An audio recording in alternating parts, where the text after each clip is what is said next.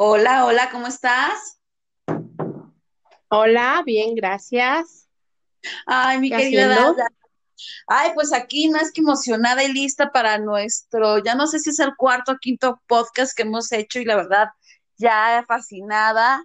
Este, tenemos que hacerlo en vivo, estamos todavía checando la tecnología y bueno, todos, muchos saludos a todos nuestros amigas y amigos que nos escuchan a través del podcast con Dayanet y Lorena de Mujer Ejemplar.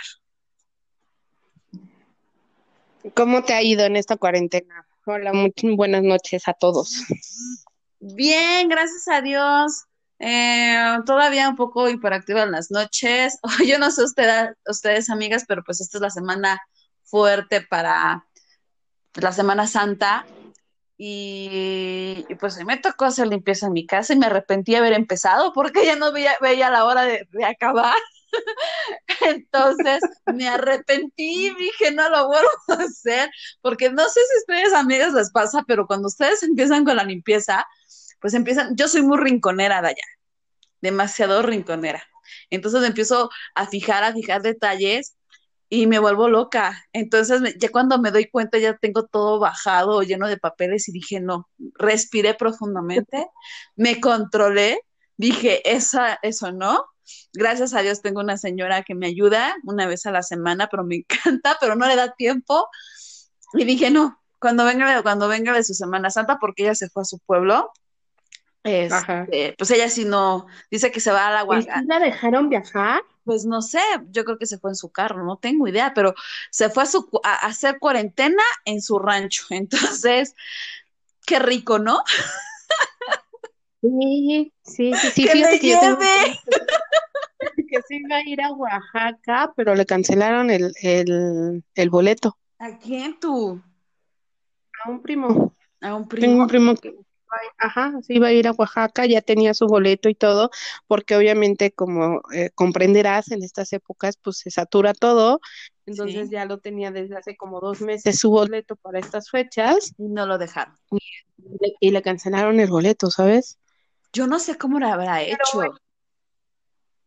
Yo no no, sé. no sé, por eso te preguntaba yo que si le había, si le habían dejado Pues no este. se presentó el día de ayer, entonces me imagino que debe estar muy feliz en su rancho con su familia, este, ahí conservando la cuarentena. Muchos saludos a mi querida señora Silvia, que un día vamos a contar su historia de, mu- en Mujer Ejemplar, porque esa, esa señora increíble mantuvo a sus dos hijos sola, su pues ex marido se fue, la abandonó con otra mujer, la dejó con, su, con otra mujer estando en los United States, en los Estados Unidos, y, y pues ella se quedó sola cuidando hijos, cuidando hijos, y es una Es una historia de mucha fuerza y valentía.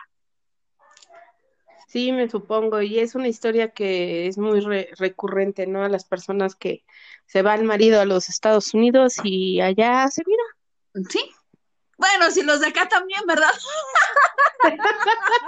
Y, y Si cerca o lejos, no importa, pues obvio no, que no los que da están más lejos.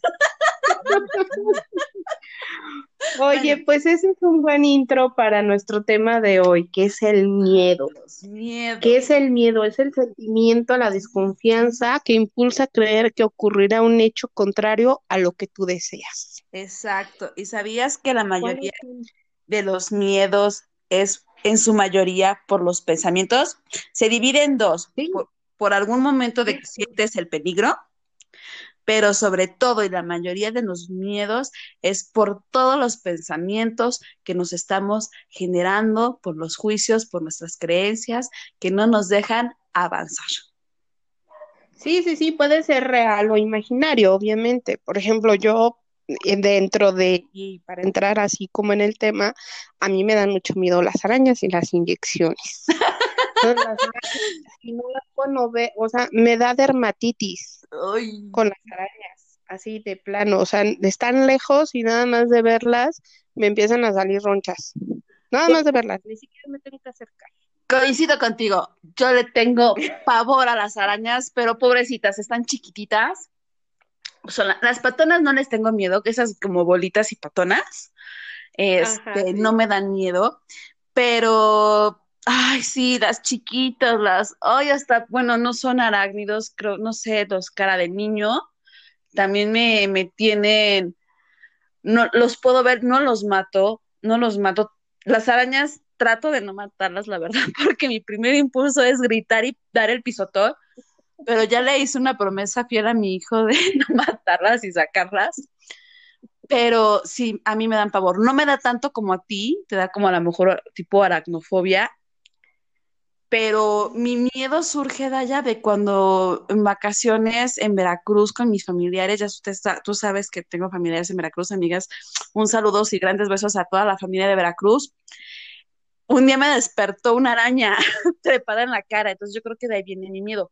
No me paraliza, pero sí, mi reacción es, ¡ah! El grito y ¡pax! pisarla. Y sí, siento remordimientos, o sea, sí, me muero de... Sí, yo hoy tampoco las mato, tampoco trato de verlas y, y, yo siempre también así, ya sabes, mi loquera, hablo con ellas y les digo, mejor no, no, no, no, no se presenten ante mi vista, yo sé que son amiguitas, que se comen a los mosquitos que tanta molestia me dan, pero pues no se aparezcan en no, ay, quédense Tú también tuviste una amiga araña. Pues no, no amiga, pero sí siempre así como de, oh, sí me da pesar matarla. Aparte no las puedo matar yo, te digo, nada más de verlas me da así, no las puedo matar yo. El crujido que hacen cuando las matas, porque si las matas con la chancla, y además no me gusta tampoco echarles insecticida porque se revuelcan horrible, entonces me da lo mismo, mira, ya me estoy rascando. Se te están subiendo, se te están subiendo.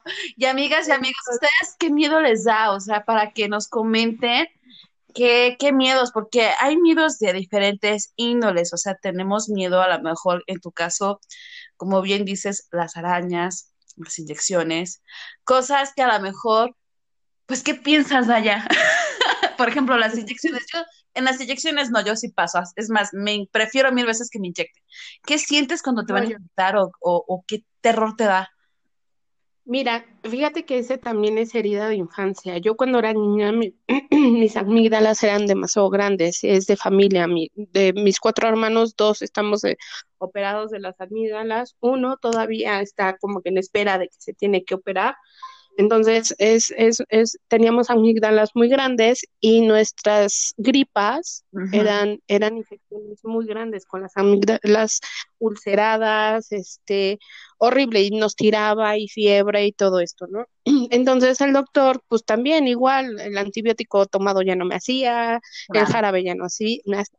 Me acuerdo que mi mamá de esos de esos, ajá, de esos remedios este, caseros me daba coca caliente, este, y, y, me mandaban inyecciones, inyecciones muy fuertes y muy intramusculares y de estas que te duelen así horrible. Entonces, desde niña me tenían que agarrar entre cinco para ponerme una inyección. Cuando fui creciendo, obviamente, ya no puedes hacer el mismo rinche, ya no puedes hacer lo mismo, ya te da pena que te agarren entre cinco, no sé qué. Entonces, ya, ya siendo adolescente, que me, me inyectan por primera vez, porque también siempre hemos evitado que me inyecten, me desmayo. Entonces, toda esa tensión, todo ese nervio y todo eso que, que yo eh, eh, expulsaba con el berrinche, con el gritadero y con la pataleada, me lo guardo y entonces en cuanto me sacan la aguja, eh, y que mi cuerpo se relaja, toda esa adrenalina acumulada se, se empieza a dispersar, yo, yo me desmayo. ¡Qué bárbaro!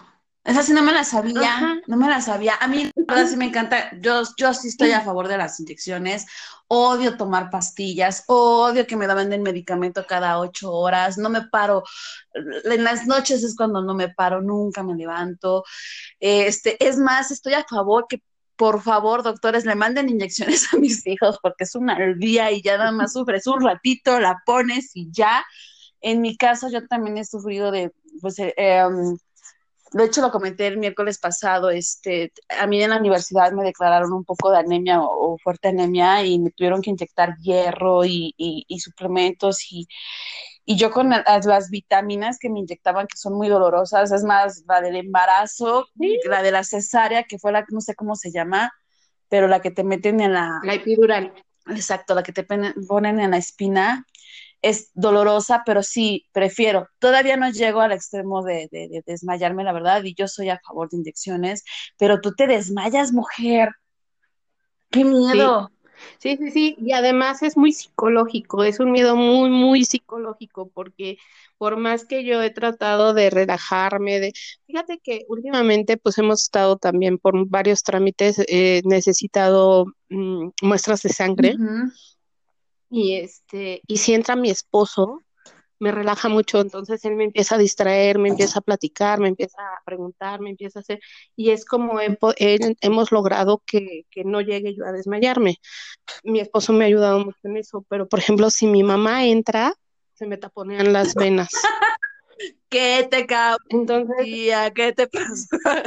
Aquí este, creo que, que no, no me ayuda en el sentido de que siempre me está diciendo, a ver, relájate, a ver, mira, no te va a pasar nada, y esto, el otro. Entonces, eso me hace pensar más en qué es lo que va a suceder. Nada más de pensar en que la, eh, eh, hay algo puntiagudo que me va a atravesar y que me va a abrir capa por capa mi, mi piel, eso, o sea, eso lo tengo así como muy fuerte. ¿Te han operado? y sé que estoy mal. ¿Te han operado? Sí, de las amígdalas. Sí, ¿no? Sí, de las amígdalas. Y de otra cosa no te han operado. Nada más porque... No, de otra cosa no. Puede ser por eso también tu miedo, porque a mí me han operado pues ya tres veces, una de una hernia, las dos cesáreas. Creo que, bueno, la del quiste de mi ceja, pues ni me acordaba, tenía seis meses de nacida. Pero no sé, a lo mejor puede ser también ahí tú. ¿Y nunca has ido con un psicólogo? No, hablar de esto no, no, la verdad es que no me ha sido como muy necesario, como hasta mi doctor de cabecera lo sabe, no me manda inyecciones, pero eh, llevo una penitencia. Yo sufro de, este, de, infecciones crónicas en los riñones y a cada rato, bueno, no, ya llevaba varios años que no iba para el hospital, pero sí, para canalizarme es una bronca. Y también, o sea, el estar hospitalizada con el, con el, ¿cómo se llama? Con el catéter, es, es eh, a veces creo que me duele más el catéter que los riñones. Entonces es así de que mi mano se me hincha porque no la muevo o la muevo lo menos posible, está siempre quieta para no moverme y no sentir que, que tengo ahí el, el catéter y todo eso. Entonces es, es algo que sí tengo que trabajar mucho. Ni donar sangre. Y no sé si a estas alturas. No, no puedo donar sangre.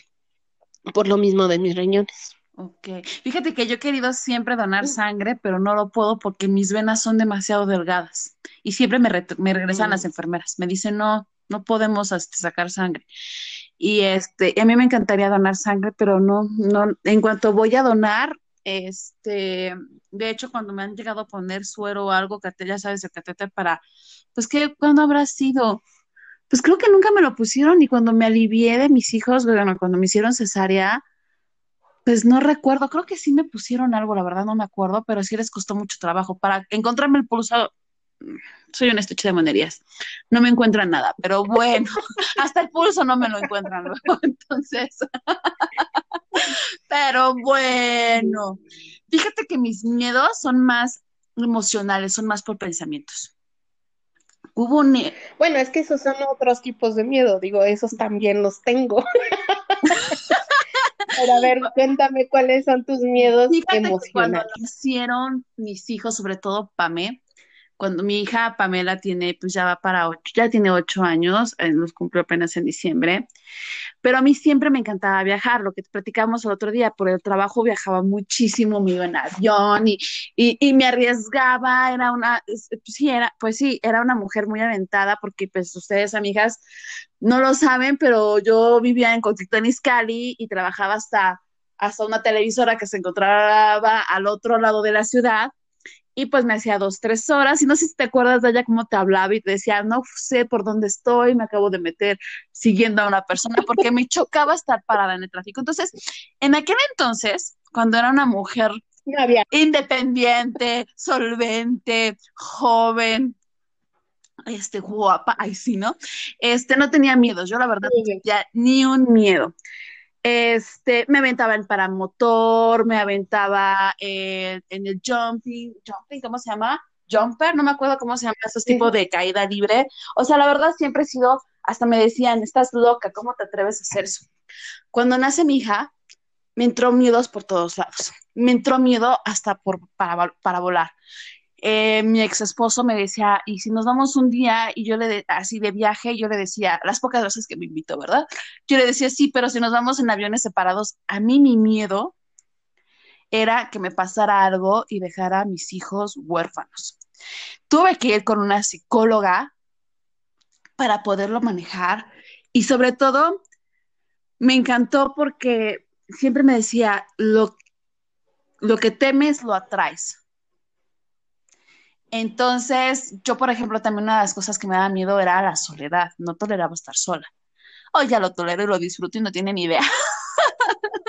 ya lo gozo, me tomo una copita de vino, un tequilito y me relajo. No, sí, ya después de que uno es mamá, la vida cambia, las perspectivas cambian, pero sí, tuve que ir con una psicóloga porque ella me decía eso, lo que piensas lo atraes.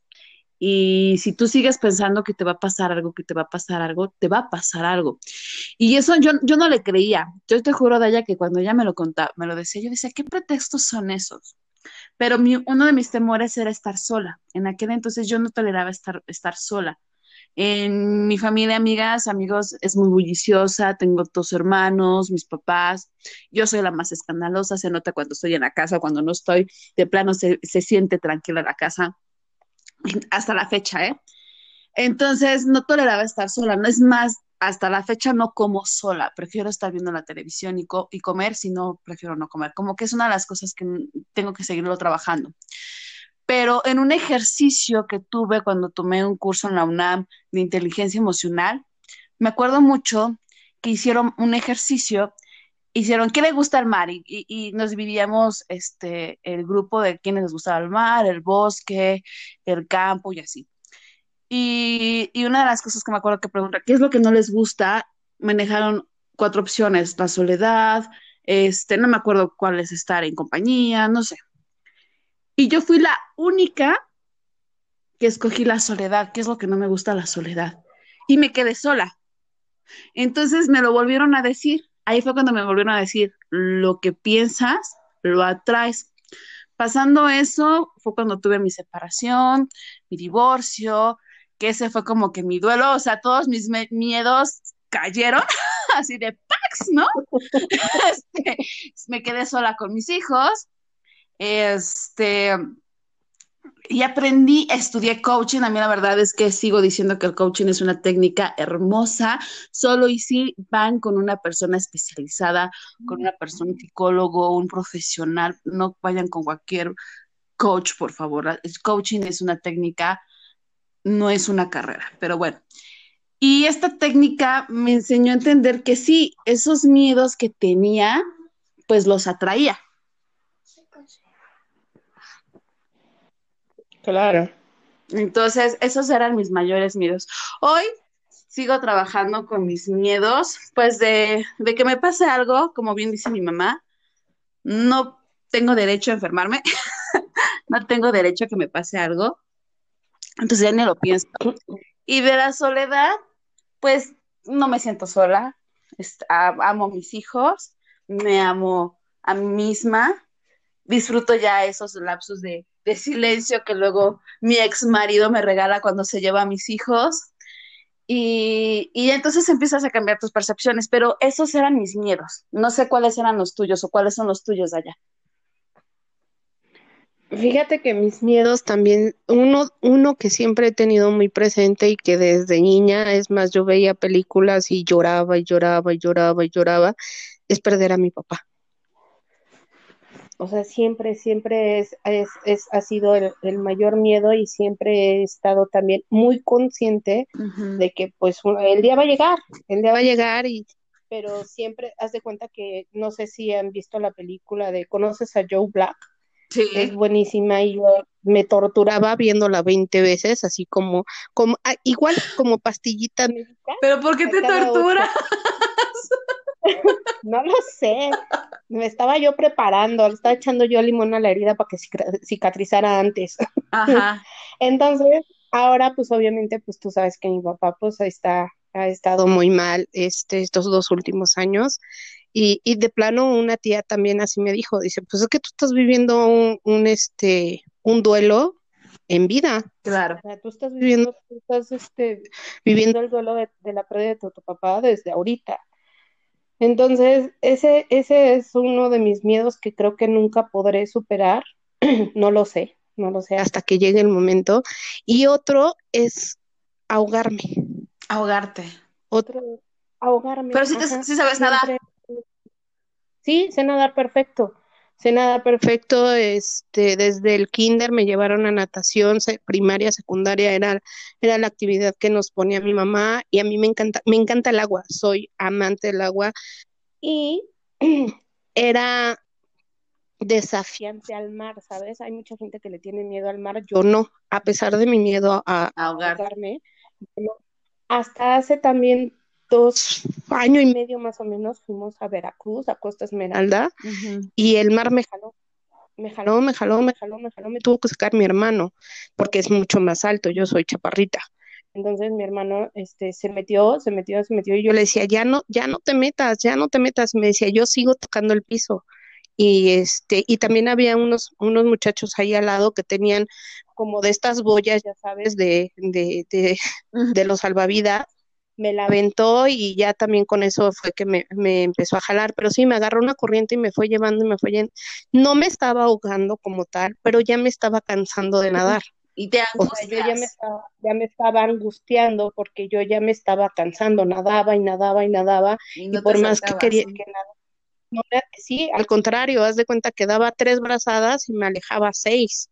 Uh -huh. O sea, en el, en el me regresaba. Entonces, sí, yo ya estaba, ya me estaba angustiando. Y en este diciembre fuimos a Acapulco y también fuimos a una bahía y el, y el yate, ya sabes, y nos metimos al mar. Puedes creer que me impuso, me impuso tanto de, de, aquella, de aquella experiencia que no lo disfruté, no lo disfruté como en otras ocasiones. Y mi sobrino, como charal, o sea, eh, yo no pude con la y mi sobrino como chaval iba y venía, iba y venía el desdichado chamaco. Pero creo que también me di cuenta que el miedo te lo vas generando conforme vas creciendo. Sí. O sea, el niño al final del día no estaba dimensionando en dónde estaba ni cómo estaba. Él era agua, era, una, era otra alberca y nadaba y te digo, iba y venía, iba y venía. Y yo no pude. Y ya no pude. Perdón, y antropológicamente y físicamente eh, está, está demostrado que cuando uno es niño no se tiene bien desarrollado, no recuerdo qué, qué parte del cerebro, y eso hace que seamos más intrépidos, que no midamos consecuencias, que no midamos este, el peligro. Y como vamos creciendo, vamos haciéndonos este, nos vamos haciendo más temerosos porque ya empezamos, como esa parte del cerebro ya está desarrollado, pues ya la empezamos a ver, la, ya empezamos a ver los peligros y todo eso. A mí me pasó lo mismo que a ti, Dayita, pero de niña. De niña me pasó, de hecho tuvimos una experiencia muy rara, creo que cuando una vez fuimos a la playa Veracruz con mi familia, ¿te acuerdas? Y creo que una, no sé, no sé qué se acercaba y, y la cosa que yo estaba haciéndome la muertita porque a mí me fascina también el mar y este, y yo estaba ahí sumergida y yo los escuchaba a ustedes gritarme, y yo decía, ay, lo que vaya a pasar en el mundo no me preocupa, pues aquí me quedaré feliz, ¿no?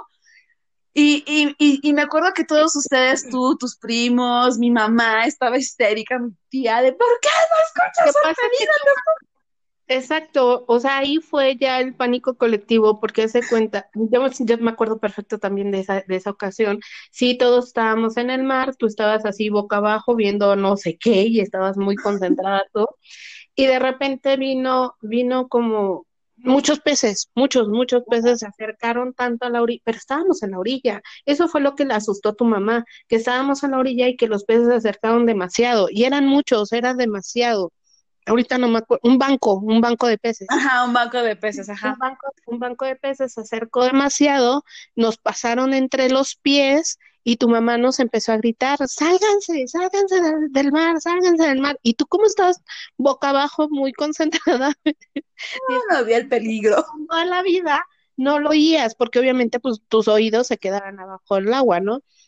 Y tu mamá estaba, pero tu, la explicación de tu mamá era que si el banco de peces se había acercado tanto a la orilla, era porque algo más grande se acercaba. Se estaba acercando o estaba detrás de ellos, ajá. Entonces, la verdad es que nunca nos dijo, este, ella, yo, yo creo que trató ya después de minimizarlo, pero nos dijo, pudo haber sido un delfín porque obviamente, pues ya ves que iban también este, mis primos por parte de, de, de mi mamá, y, y, uno de ellos y dijo, un tiburón, tía, un tiburón, y él, no, no eh, un, un, delfín, yo creo que debe haber sido un delfín, un delfín, y nosotros, ah, sí, es delfín, pero ya también no nos dejó entrar de, hasta dentro de mucho rato, y más, no, no se salía. Y yo muy despreocupada, porque es que a esta edad no mides el peligro, o sea, tú estás concentrada y sí, como bien dices, Dayita, con la edad nos va dando miedos. Por ejemplo, yo dejo a mis hijos que se queden en la orilla y yo les enseño a nadar, pero yo, por ejemplo, yo meterme sola, o sea, yo irme sola de viaje con, mi, con mis dos hijos, todavía no puedo. Ahí sí me da miedo. Me da miedo de que si a mí me pasa algo o nos pasa algo, no puedo afrontarlo. Entonces siempre trato de irme con mi mamá o a veces ya ves que te digo, ay, mm, déjame pegarme contigo, Daya, pero no es porque uno no sepa viajar sola, yo sé andar sola. Me, me encanta agarrar a autopista y, no me da miedo, me puedo ir en la noche manejando, me puedo ir temprano manejando, o sea, es muy, a veces soy muy atrabancada en eso, pero por mis hijos me freno. Yo creo que el miedo de que algo nos pase o me pase con mis hijos es algo que yo creo que espero que cuando tengan 20 años y sean independientes se me quite, porque si empiezo a ser pata de perro. O no se los pegue. ¿Eh?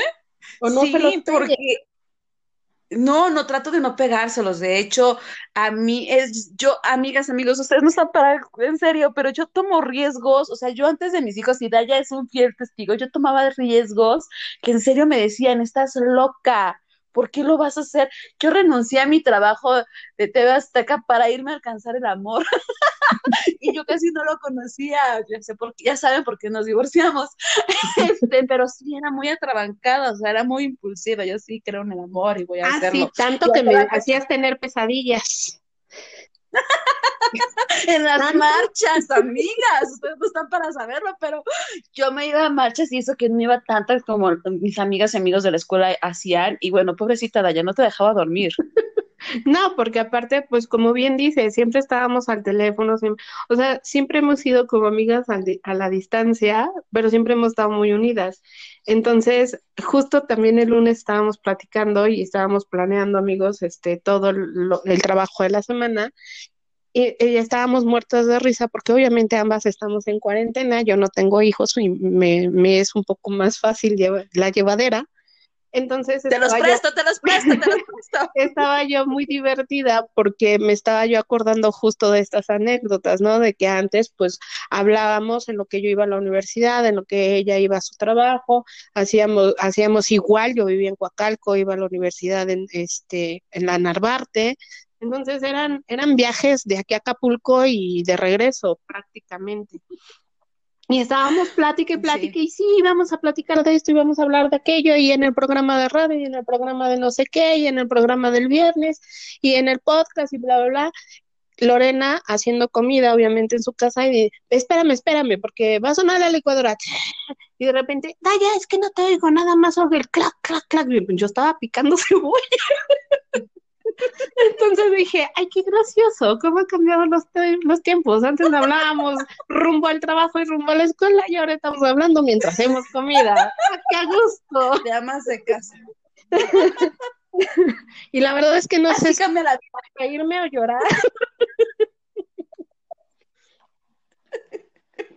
Hablábamos antes de los galanes, de nuestros sueños, de lo que íbamos a hacer, de cómo íbamos a vivir, o sea, nos proyectábamos amigas en serio. Pues es que, des, mira, Daye y yo, déjenme decir, de hecho vamos a hacer, espero que la próxima semana podamos hacerlo, nos vamos con todas las medidas de, de salud y de sanidad, nos vamos a ir a la casita de Daya a hacer una pijamada, si es que todo marcha bien este, nos vamos a ir con ella a hacer una pijamada para que nos conozcan realmente y para que sepan, bueno, quiénes son estas mujeres que, que están hablando. Y es que Daya y yo nos conocemos desde niñas, pero no nos, no, sí jugábamos de niñas, sí me acuerdo que jugábamos de niñas, pero hubo una época en donde no jugamos mucho. Tenemos un primo hermano en común, ella por parte de, de su papá, que era la, bueno, es muy largo de explicar, ¿no? La cosa es que un, una, un, de un lado de la familia de mi primo hermano estamos, están ellos, y un lado de la familia de mi primo hermano estamos nosotros, ¿no? Entonces, nos conocemos desde niñas, pero realmente nos volvimos muy, muy amigas y fue gracias a este primo. ¿Qué fue después de los 15 años, a los 16? Sí, a los 16, justo. Sí, en una fiesta 16. que te estaban haciendo en tu casa. Y, ahí hicimos clic, o sea, bien dijo mi primo, un roto para un descosido. y, de ahí, eh, que, no, bueno, déjenme decirles que yo soy más libro abierto, Daya es más reservada. Yo muchas cosas me entero ahorita de grande, pero, pero sí, siempre hemos sido amigas y muy confidentes y, y muy leales ambas. Entonces, vamos a hacer esta pijamada para preguntarnos, yo creo que las cosas que no sabemos de nosotros, porque habrá cosas que no sepas de mí de allá. No lo sé. No. Se me hace que no, se me hace que es más, más de... Es que aparte, y creo que ya te había mandado ya algunos comentarios en el de, es que, ¿y si dejan hablar un poquito más de allá? Por eso me escuchan más calladita, ¿eh? Ya, ya, ya. Estoy respetando los tiempos. Porque siempre ha sido así, siempre ha sido este, ella más abierta, ella que platica más, ella que dice más, ella que. Y yo es, he aprendido a ser como más receptiva, siempre soy la que escucha, la que aconseja, la que. Y, y la verdad es que tampoco tengo mayor problema, entonces creo que por eso también es, hemos aprendido a ser tan, tan, tan hemos, más bien nos hemos acoplado a ese sentido, porque a ella sí le gusta hablar mucho y a mí me gusta escuchar. Entonces, ese, esa ha sido como nuestra fórmula y, que la amistad ha, seguido este, funcionando. Y em, hablando de, otros miedos, ahorita me estaba acordando de otro miedo también como adquirido de, de, adulta. Cuando era yo niña, mi mamá nos llevaba también a los parques de diversiones con juegos mecánicos y siempre nos enseñó a disfrutarlos mucho y yo soy muy, muy, muy extremista también. Me subo a todas las montañas rusas habidas y por haber y, todo. Y fíjate que em, hace un año tengo otra prima que su esposo trabaja en, en una tienda de pinturas y el, en mayo es el día del pintor de brocha gorda. Entonces cierran el parque este también del sur que está tan cerca de tu ex trabajo y nos invitaron. Y mi prima y yo, como niñas chiquitas, Lorena, como niñas chiquitas, así de, ¡uh! Sí, vamos a subirnos a ese, y vamos a subirnos a aquel, y vamos a. Y nuestros maridos cargando las bolsas y las mochilas junto con su hijo, porque su hijo también ya ahorita ya tiene 16 años, pero no le gustó. Y, y esta prima y yo, Marcela y yo, así de, y ahora nos vamos a subir a aquel, y ahora, y ahora cuál se van a subir, nos decían nuestros maridos, y nosotros, aquel, están bien locas, están locas, se van a subir a eso, y yo así, porque se siente padre, pero ya estando arriba, te pones a pensar en todo esto, en todo lo que tú estás diciendo, ya la conciencia y si esta cosa se, se rompe, y si, y si se cae, se para. Y, y, ya no lo disfrutaste de la misma forma, ¿sabes? Pero es tú mismo, es lo que me pasa lo mismo con, con las inyecciones, o sea, es tú mismo psique que te está traicionando, porque el miedo paraliza. Sí, claro. Pero el miedo, si no lo puedes controlar, paraliza y ahí ya no nos deja disfrutar. Porque si ya pensamos en las cosas que, que queremos hacer, pero por el, si pasa esto o lo otro, dejamos de disfrutar. Y eso no hay que permitirlo. Y qué bueno que, no sé si sigas subiéndote los juegos mecánicos. Sí, sí, sigo, pero ya me da más miedito. ya no los disfruto igual. A mí me da. A mí sí me da miedo, pero lo disfruto. ¿Saben por qué? Porque grito. Yo sí soy de esas ah, mujeres escandalosas, se darán Sí, pues grito y saco Sí, a eso vas, a desestresarte, a eso es justo lo que, lo que se tiene que hacer en ese tipo de cosas. Y por ejemplo, mi esposo no, mi esposo la primera vez que fuimos a ese parque de diversiones fuimos con otros, con otros amigos también en una, en una actividad de, de integración porque estábamos escribiendo en una revista virtual los dos. Y dijeron, ah, vamos a hacer una una actividad de integración y fuimos a, los juegos mecánicos. Y era la primera vez que iba yo con mi esposo a los juegos mecánicos y lo hice subirse al Superman dos veces. Y no se enojó contigo, no te terminó ahí. No, pero sí me, no te pidió No, pero sí me advirtió que en su vida lo iba a volver a hacer, pero yo también lo chantajeé, ¿sabes? O sea, fue de esos, de esas, son de esas épocas en las que todavía no aprendes a, a llevar bien tu matrimonio y sí le dije, ay, es que cómo voy a subir yo sola, y es que venimos todos y todos bien con su pareja, y ni modo que yo me suba sola, cómo se va a ver y que no sé qué, ya sabes en el que tienes que también aprender a subirte sola. Y además, te digo que soy extremista, a mí me gusta subirme hasta adelante. Hasta adelante. Ay, no, yo a la mitad. yo, por si se sale algo volando. Hasta adelante. a mí hasta adelante. Me gusta subirme hasta adelante y ver todo. Y, y yo por más que le decía a mi esposo, es que mira el paisaje y mira y que no sé qué, y así de, no voy a abrir los ojos. Bajó, pobrecito, como Bambi así tal cual van bien, y el lago patinando, así. Entonces dije, sí es cierto, o sea, no, qué necesidad, o sea, yo lo disfruto, pero él no, él no lo disfruta, entonces ya también aprendimos a que no te gusta, no, no te subas, me subo yo. Y como ya, ya encontré a mi pareja de sí, hasta adelante también. Pues yo no sé por qué buscas parejas por otro lado, ¿eh? Me voy a poner porque, no, porque aquí tienes a una... también, ¿ves? Sí hay cosas que a mí me encantan, pero no me subo a los juegos que dan vueltas porque se me baja la presión. Entonces yo tengo que subirme todas las montañas rusas y juegos, pero sí, a veces llevo a mis hijos, ya saben, al parque conocido que está al sur de la Ciudad de México, y pues me quedo en el área de juegos y sí me subo con mis hijos, ahí no me mareo. Pero sí, nos subimos también a unos juegos un poquito más grandes y ellos, también, ellos ya pueden subirse también y les fascina. Debo de confesar otro miedo, Vaya. No sé si quieras seguir hablando de los juegos o puedo pasar a otro miedo. Y debo de confesarlo. Son dos miedos más. Eh, uno es por mis heridas de, después de mi divorcio. Este, ese lo voy a dejar al último. Y otro que es inexplicable.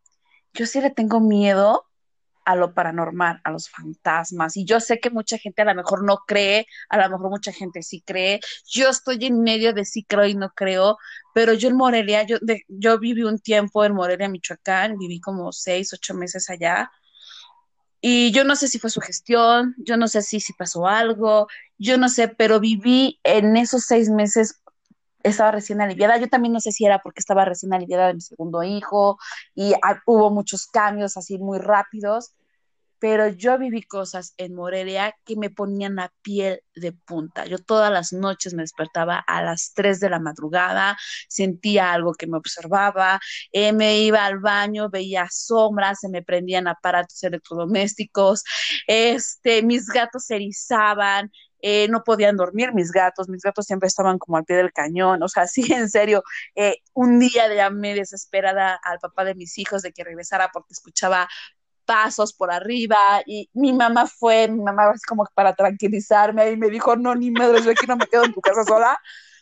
Y se sentía un ambiente muy pesado. Yo no sé si ustedes lo creen, amigos, yo no sé si van a decir que exagerada Lorena, yo no sé si alguna amiga, algún amigo dirá, yo sí he sentido esto, pero yo en Morelia. Vamos a tener que hacer. En serio, vamos a tener que hacer otro podcast al, al, respecto. Y eso es algo que tampoco, que tampoco sabes de mí. yo he aprendido a alejar esas sombras. Y soy receptiva como no tienes idea. No tienes idea cómo soy receptiva de eso. Mi hermano también en, en, en ese otro programa les voy a platicar bien la historia, pero mientras eh, íbamos por la calle, yo vi una sombra y estaba esperando a que pasara para yo enseñárselas a mi, a mi esposo porque yo pensé que era una persona y, y, le digo, es que ya no está. Mi hermano terminó por decirle a mi esposo, písale gordo porque ya sabes cómo es tu mujer y no se lo vaya a traer. Pero sí, yo también creo en eso, pero también aprendí a ya no tenerles miedo.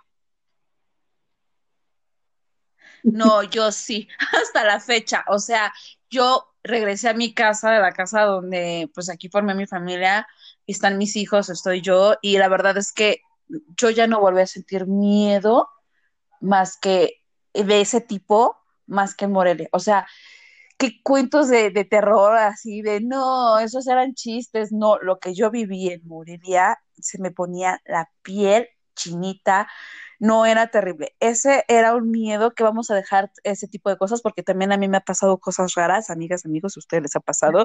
Uh, este, vamos a platicar de eso, porque sí, o sea, somos mexicanos y los mexicanos, vaya, si, si hacemos una fiesta a la muerte y creemos en la muerte y creemos después de la vida, pues creemos, perdón, la vida después de la muerte, entonces, pues también son creencias que tenemos muy arraigados y, y, y, y por ejemplo, hay gente que es muy lógica o muy científica y dice, es que eso no existe, y, y yo lo respeto, pero ay, yo quisiera que fueran a explicarme todo lo que yo viví Exacto, es así de, a ver, explícame esto.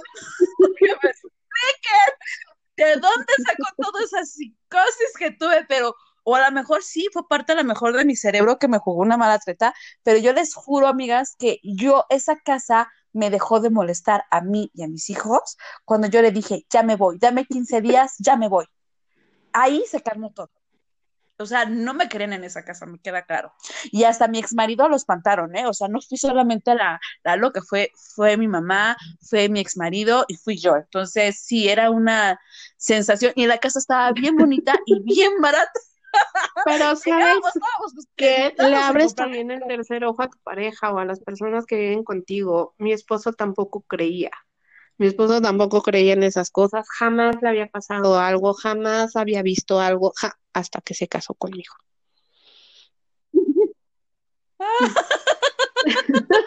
Tengo miedo. Vamos a hacer la pijamada en tu casa, no quiero. No, aquí ya no hay, ya, ya, te digo que ya les, ya aprendí a darles ya. luz. Lo que buscan es luz. Ya aprendí a darles. Tengo miedo. Ay, pues no. Pero esa es otra historia. Y un miedo que me dejó después de mi matrimonio, porque qué sí. rápido se fue el tiempo de allá, este, es ay, no sé, no sé si decirlo, pero lo voy a decir para que, para ir trabajando eso. Eh, yo siempre he sido una mujer segura, yo nunca he sido de, de, estar de celosa, me chocan los celos, odio a las personas celosas. Este, yo me consideraba no celosa, pero después de, de mi matrimonio, matrimonio fallido, el, el divorcio, este, algún día vamos a platicar si quieren un día de eso, eh, la sensación que me dejó, la derrota tengo, tenía, y Daya es testigo, yo siempre estuve enamorada del amor. Y, y, yo no sé si me enamoré mucho de mi ex marido o estaba muy enamorada por todo el protocolo del amor que se siente y el amor y vivieron felices para siempre. Fue muy galante. Entonces, cuando, galante. Fueron así, fueron muchos aspectos. Y cuando termina mi relación, obvio que he trabajado mucho con mi autoestima, pero esa sensación de que te dejen y que te, o sea, ya no es que te quedes sola, porque ya puedo trabajar en mi soledad, disfruto mi soledad, pero que las personas te dejen y te abandonen es algo que sigo trabajando. A lo mejor no es miedo, es inseguridad, pero proyecto a lo mejor esa sensación que yo no quiero proyectar, que es miedo, ¿no? Y, y pues todos los días tengo que trabajar, amigas, tengo que trabajarle en esa seguridad y en esa tarea y obvio, es el, el que, y no sé si sea, y no sé así decirlo, no sé si es el miedo a que me engañen, el miedo a que me dejen, porque me queda claro que uno sale y vive sola.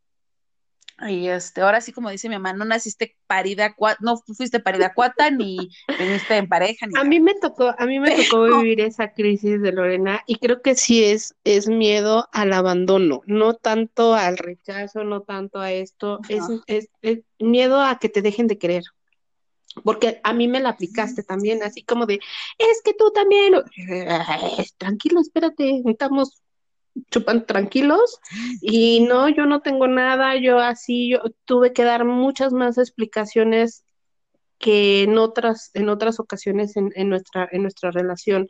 Y creo que sí, ese miedo que, que, que tú tienes en este momento, eh, lo has sabido también empezar a manejar de una mejor manera que hace ocho meses. Sí, me queda claro, me queda claro que es una huella que voy a seguir teniéndolo y que debo de trabajarlo todos los días por mí, ¿eh? O sea, aquí se hace, amigas, si ustedes están en ese sentimiento, trabajenlo por ustedes, no sea, mira, he aprendido y por eso es que manejo mucho esos posteos, porque hasta a mí en serio me ayuda mucho. La persona, sea amiga, sea familiares, sean tus propios madre, tu propio padre, sean tus hermanos, sea tu pareja, sea quien sea. Si quiere estar contigo, estarán contigo. Si no quiere, se van a ir. Y aunque tú te esfuerces, te desvivas, te, te des de más, no, o sea, la gente se va a ir y, y lo que tú haces por ellos no lo van a ver, no lo van a valorar, no lo van a, no lo van a sentir, porque para ellos sus prioridades son otras cosas. Entonces, de hecho, nuestra psicóloga Adriana, que sale mucho en nuestro programa de Mujer Ejemplar, ella me cambió el concepto, es que nunca nos dejan, porque también ella es divorciada. Ellos, eh, los hombres o las mujeres, si tú eres el hombre que estás pasando de este lado, nunca te dejan, sino ellos tomaron la decisión y tú también tomaste una decisión al final al cabo. Y pues a fuerza los zapatos no entran, pero sí, ese miedo a, que me abandonen a lo mejor, o a que sea más bien ese miedo que seas tan sustituible, a lo mejor así de, ah, ya, como bicho chancra, perdón que me salió este, ese a lo mejor es algo que, que lo sigo trabajando. Hubo otro caso que sí me, me pegó mucho, este, que fue la muerte, yo les había dicho mi problema con la muerte, cómo lo trabajé, fue muy claro eh, hace dos, tres años fallecieron personas muy cercanas o no tan cercanas a mí. Estaba en el proceso del duelo, de la separación y todo. Y yo veía a sus parejas, murieron mujeres, pues, trabajadoras, mujeres llenas de vida, jóvenes de 40 años.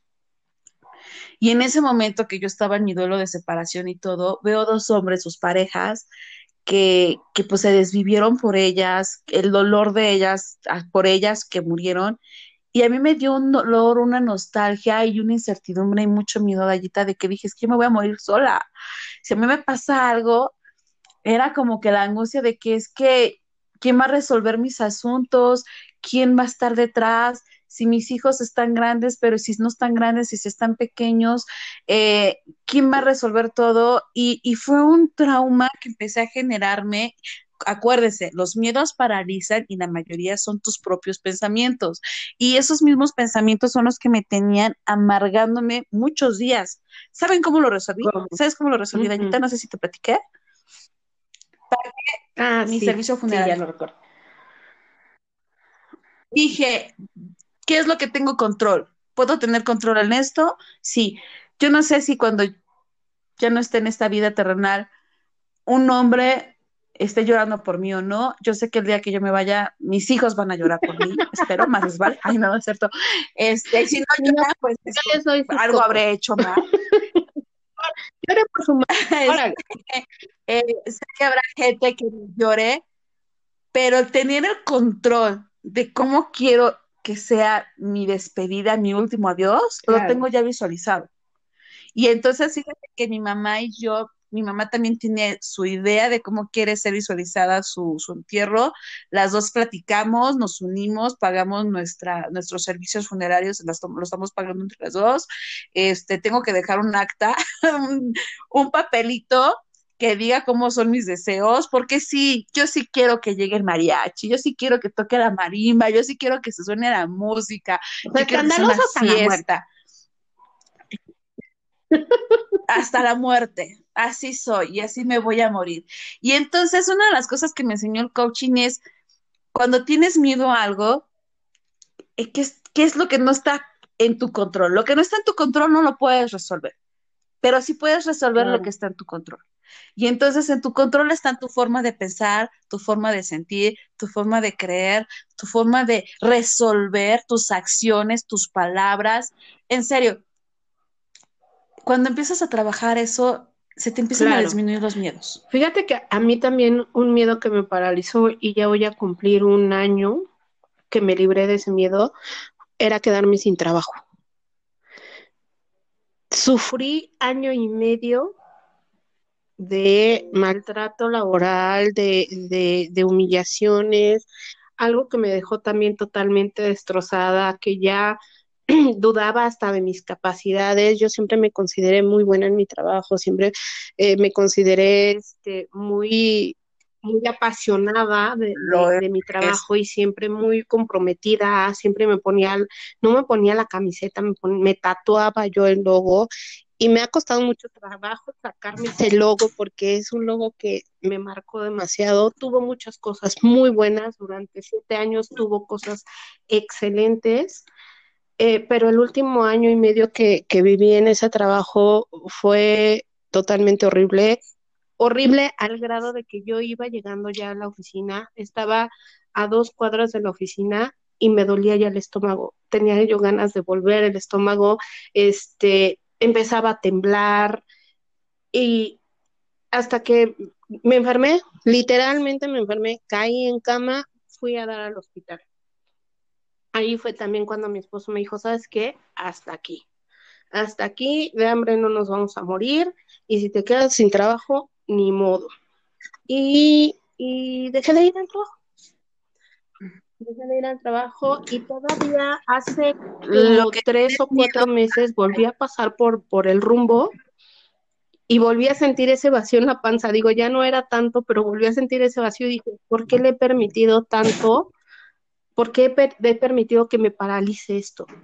Y empecé también yo a, con mi mente a pensar en cosas de no le vuelvo a permitir, no le vuelvo a dar el poder, no le vuelvo tengo que agarrar esto por los cuernos y hoy ya puedo pasar por ese mismo lugar y sin ningún sentimiento negativo, ¿sabes?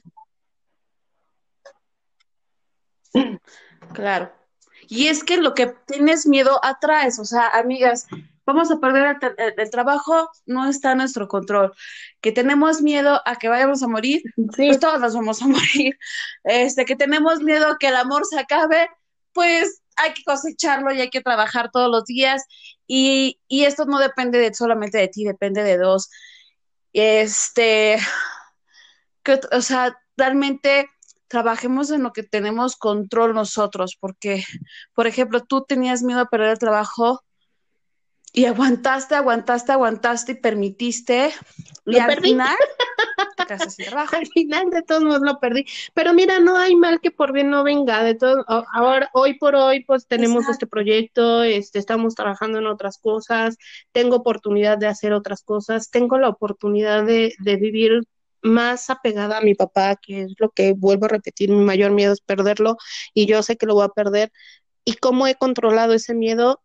Pasar el mayor tiempo posible con él siempre, siempre, cualquier cosa, todo en, en, todo momento estoy yo ahí presente para él, en todo momento. Entonces, creo que, que también eso, eso me ayudó, me ayudó mucho.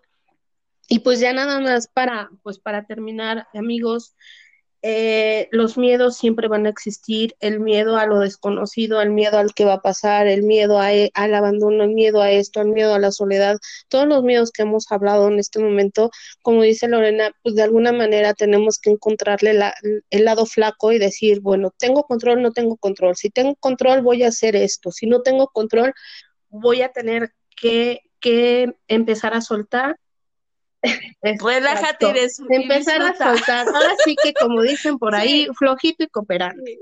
Porque si no, te va a paralizar. Exacto, relájate. Te, va a paralizar. Claro, el miedo paraliza. Y disfrútalo. O sea, yo de mis mejores experiencias ha sido, fíjense, así lo voy a decir, las mayores locuras que cometí en mi vida lo hice antes de tener a mis hijos que tengo a mis hijos, no quiero que mis hijos tengan miedo, yo quiero que mis hijos aprendan de su mamá que era valiente, que se atrevía, que se aventaba en un paramotor, que viajaba horas para conocer a alguien, este, que creía fielmente en el amor, o sea, yo los dejo creer y yo quiero que mis hijos actúen sin miedos, obvio con responsabilidad, pero pero sin miedos, no quiero hijos temerosos, yo quiero hijos que, es más, esa experiencia se las voy a contar un día, yo no sabía manejar, amigas. Este, yo me compré un carro, mi primer carro, mis papás nunca me enseñaron a manejar, ya les explicaré después por qué. Este, mis hermanos andaban en carro, yo era la única que andaba en transporte público. eso me hizo más fuerte. Y, y cuando pierdo, acabo de, acababa de dar el enganche de mi carro, cuando me quedo sin trabajo, este, y yo sin saber bien manejar, me agarré el carro, dije, denme la bendición, mi mamá pobre se, se vino conmigo, dejó todavía las uñas ahí clavadas y nos fuimos a dejar currículos, porque antes, amigas y amigos, los currículos no se dejaban, no se mandaban por correo electrónico, no se mandaba por email, tenías que ir físicamente a, a, las recepciones de los medios, a las recepciones de las empresas para dejar tus currículums o tus resúmenes o tu historia de vida profesional. Y me aventé así en el tráfico de la Ciudad de México a manejar. Entonces, atrévanse, la vida es así. Y pues ya nada más para terminar, no es malo tener miedo, lo malo es dejar que el miedo domine tu vida. No dejen que... Exacto. Ay, muy bonito eso. bueno, pues ya te dejo. Es hora de, de seguir viendo de qué hacemos en esta cuarentena. Este es una cuarentena también en el que también ha generado muchos miedos. Insisto, no dejen que, que los domine, no dejen este, que el miedo les ponga una muralla. Esto va a pasar, ya, no, ya está muy trillada la, la, frase, pero sí, de verdad sí va a pasar. No sabemos, es, más bien en nuestras manos está que pase lo más rápido posible. Que, no, que nos cuidemos. ¿En qué está nuestro Exacto. control? Que nos cuidemos. Bueno, Lore, pues te dejo. Este, mañana tenemos programa. Ah, también hay que, hay que recordarles, tenemos el club de lectura eh, ya está en, en, las redes sociales, este link para que puedan este conseguir el libro y que podamos en un mes, en un mes quedamos, que vamos. Eh, no, quedamos que el 21 de, de abril, vamos a ver cómo estamos ya avanzadas y podemos hacer el primer, este, la primera sesión de lectura, si es que no lo han acabado, pues hacemos como qué es lo que nos está dejando el libro y ya el mes terminamos, o si de plano ya la mayoría de las personas ya nos dijeron ya lo acabaron. La verdad es que es una lectura muy fácil, es muy fluida, es muy es, es fluida y muy rápido el lenguaje. Es una o sea, lectura no, ligera. No, no hay mucho, mucho, exacto, pero está muy buena. Entonces yo creo que yo me lo eché en tres días, ustedes no lo hagan porque yo me quedé. Ahora tengo unas dormir. ojeras marca diablo. creo que fácilmente pero sí lo pueden hacer en una semana, si se ponen las pilas, porque la verdad la historia está muy bonita, no tiene mucho que se, que se publicó, fue en el 2018, está basado en una historia biográfica, pero también están muchos factores, es ficción, o sea, muchas cosas de la historia de la, del personaje no, no, fueron ciertos, pero sí existieron 15 catadoras que probaban los alimentos de Hitler antes de que los consumiera. Y, y la historia se basa de una de ellas. Entonces, la verdad es una novela muy rica, muy sabrosa, muy ligera. Ok, mañana el programa de mañana. Ah, yo creo que por ser Semana Santa les voy a buscar porque ya viene subí el promo porque estuve pensando. Les voy a subir la historia de las ah, madrecitas del convento, que ya no me acuerdo, pero es muy bonito, creo que la labor de ser monjas, de ser, pues sí, monjas, eh, de ser católicas religiosas, es una labor que, que solamente las personas que nacen con ese don o que les gusta pueden hacerlo. De hecho, nos decía la entrevistada en aquella ocasión que ella nunca creyó que iba a ser Ni este, religiosa y la vida la llevó ahí. La vida la llevó ahí y, y está en una congregación donde enseña, da clases, bailan, la música está muy a su, al, perfil, al, perfil, de su personalidad, de sus creencias. Y voy a subir esa en honor a la que es pues, la semana fuerte. Y nada más que se me olvidó poner el, el promo, pero mañana a partir de las nueve ya va a estar. Sí, véanla, porque además le da un giro totalmente diferente a lo que uno piensa que es una monja y qué es lo que hacen en un convento. Bueno, Exacto. ahora sí, nos despedimos. Pues bueno, nos despedimos. Les mandamos un beso ¡mua! tronador y el próximo miércoles, no, el próximo jueves o el martes, yo creo que el martes, Gallita, hacemos el vivo, en el vivo, okay. nuestra pijamada. ¿Quién es vale. Daya? ¿Quién es okay, Perfecto, ¿Ma? aquí te veo entonces. Hasta luego, bye. Besos.